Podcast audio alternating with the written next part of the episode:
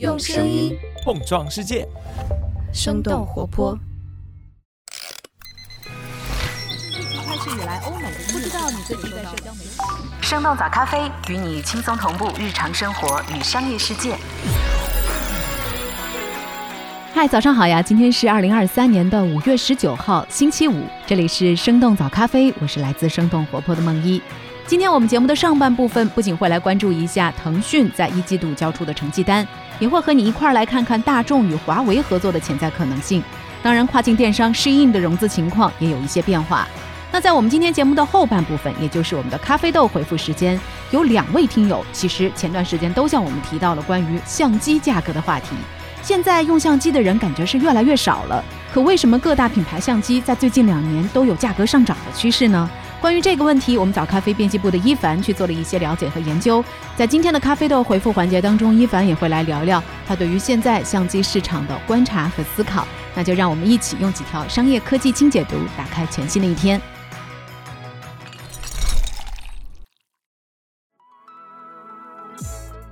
腾讯一季度收入恢复增长，未来将会继续降本增效。五月十七号，腾讯发布了一季度财报，营收大约是一千五百亿人民币，同比增长了百分之十一，利润增长了百分之二十七。腾讯的主要业务线的收入也都恢复增长。在金融科技方面，受益于大家越来越多的外出活动，线下支付也拉动了微信支付收入的增长，云服务的销售额则带动了腾讯企业服务的增长。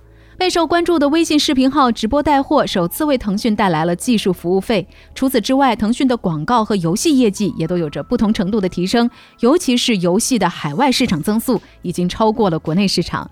在收入增长的同时，腾讯依然在坚持降本增效，营销、行政和研发费用都同比减少，人员优化也还在持续。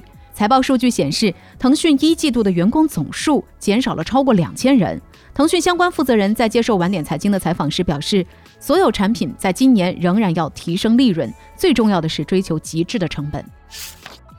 大众汽车与华为谈判，可能在未来使用华为软件。根据《金融时报》五月十七号的报道，大众汽车正在和华为进行谈判，希望在中国车型当中使用华为的软件，争取在国内电动车市场当中获得更大的市场份额。大众集团旗下有奥迪和保时捷等品牌。在今年一季度被比亚迪超越之前，大众是中国市场上销量最高的汽车品牌。但是在快速增长、潜在利润丰厚的电动汽车市场当中，大众的市场份额仅占百分之二。为了在电动汽车领域发力，大众曾经在二零二零年成立了自己的汽车软件公司 Cariad。但是 Cariad 的发展并不顺利，研发进度的落后也造成了各种延误，对大众旗下的多个品牌推出新车型都造成了影响。大众集团也在这个月撤换了首席人力官之外的所有 Carrier 的高管。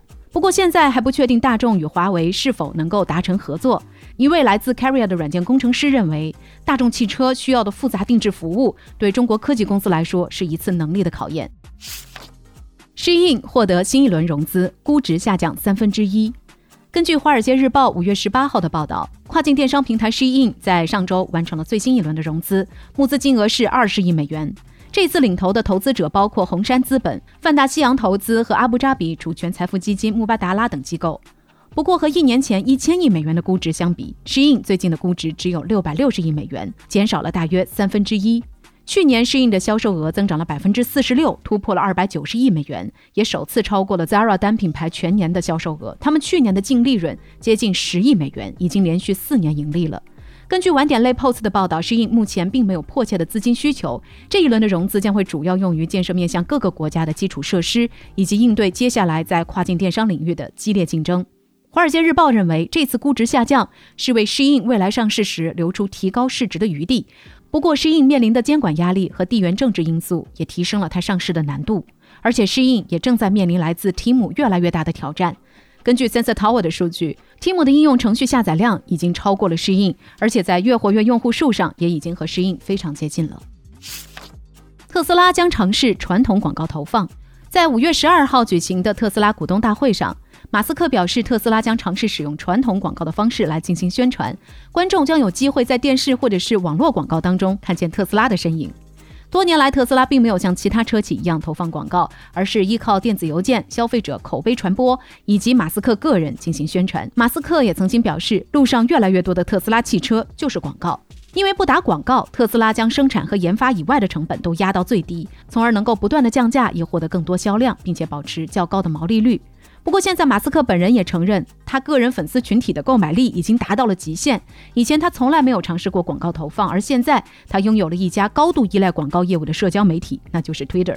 今年一季度，特斯拉在多轮降价之后卖出了四十二万辆车，和去年四季度相比，增长只有百分之四。除了销量问题，特斯拉还要保证百分之二十的毛利率，因此最近在中美两国市场又宣布了提价的措施。Google 要用 AI 来改进广告业务，内部研发文字生成图片工具。根据 CNBC 五月十七号的报道，Google 计划将人工智能技术应用在最核心的广告和 YouTube 业务当中。内部团队正在计划以最新的大语言模型 PaLM 2为基础开发工具，帮助广告主和 YouTube 上的创作者用人工智能来生成内容。除此之外，Google 内部还在研发类似于 Stable Diffusion 和 Mid Journey 的文字生成图片工具。CNBC 的分析认为，Google 将最新的大语言模型推向广告领域，并不让人意外。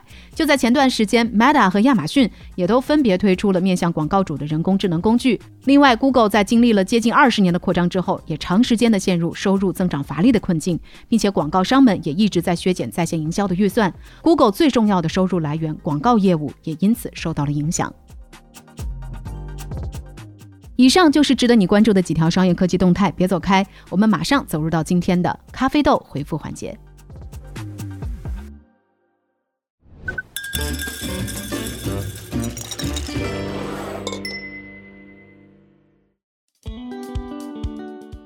来到今天的咖啡豆回复时间。不久之前，我们收到了两位听友问到的问题，这两位朋友都不约而同的问到了最近两年相机价格为什么会不断上涨的问题。关于这个问题，我请来了我们早咖啡编辑部的一凡，听听看他的回复吧。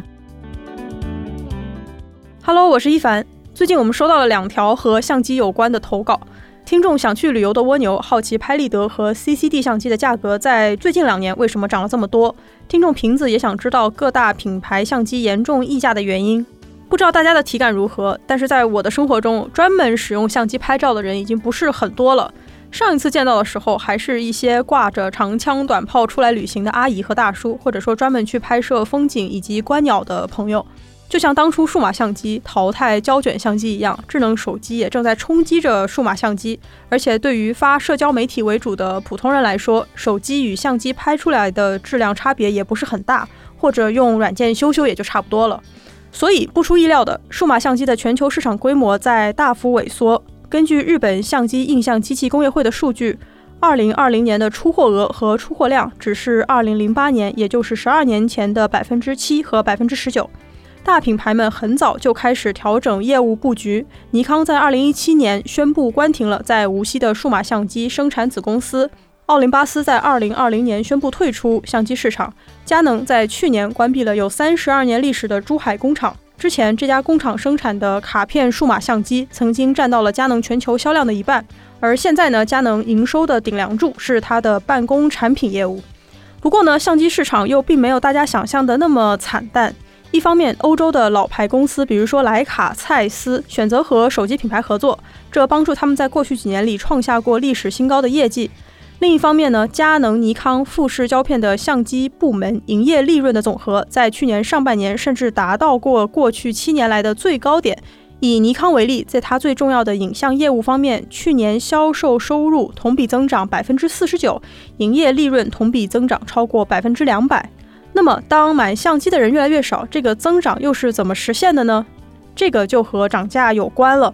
根据工业会的数据，和十年前相比，现在相机的平均单价是原来的六倍，在过去的三年间，价格也涨到了疫情前的两倍以上的水平。今年二月，佳能中国宣布涨价，全线产品几乎都上涨了一百五十到三百块钱，甚至有部分产品涨价四百到两千元。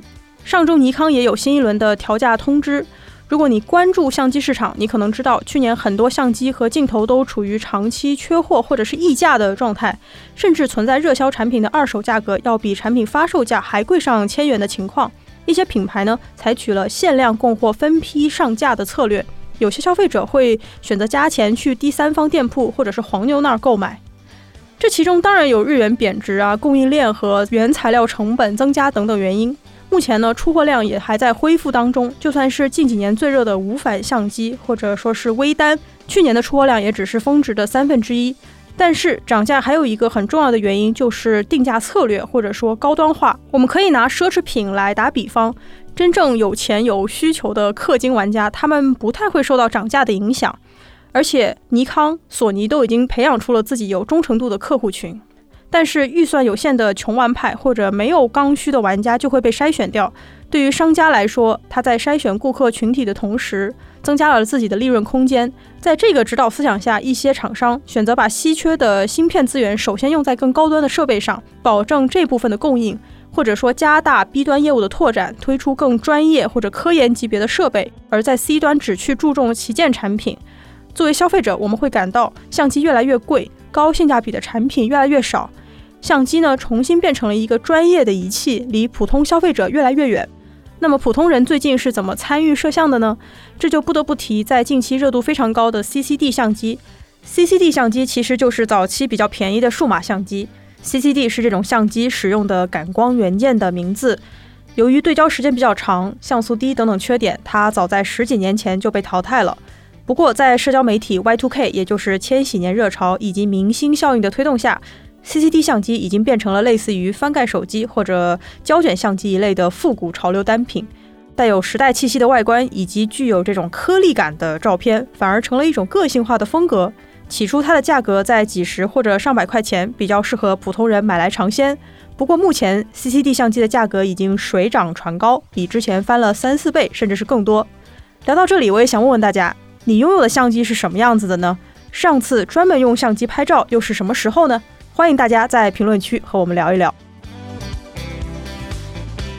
好的，感谢一凡的回复，也要再次感谢这几位好朋友给我们的投稿。如果你在自己的日常生活当中也有新发现，别忘了和我们来分享。Show notes 当中就可以找到具体的传送链接。当然，咖啡豆的投稿方式还是要再唠叨一下，可以是文字，也可以是音频。如果合适的话，我们的节目当中就可以听见你的声音。好了，这就是今天周五版本的生动早咖啡。那我们在下周一一早再见啦，拜拜。这就是我们今天的节目了。我们其他的成员还有监制泽林、监制一凡、声音设计 Jack、实习生 Aurora。感谢你收听今天的生动早咖啡，那我们就下期再见。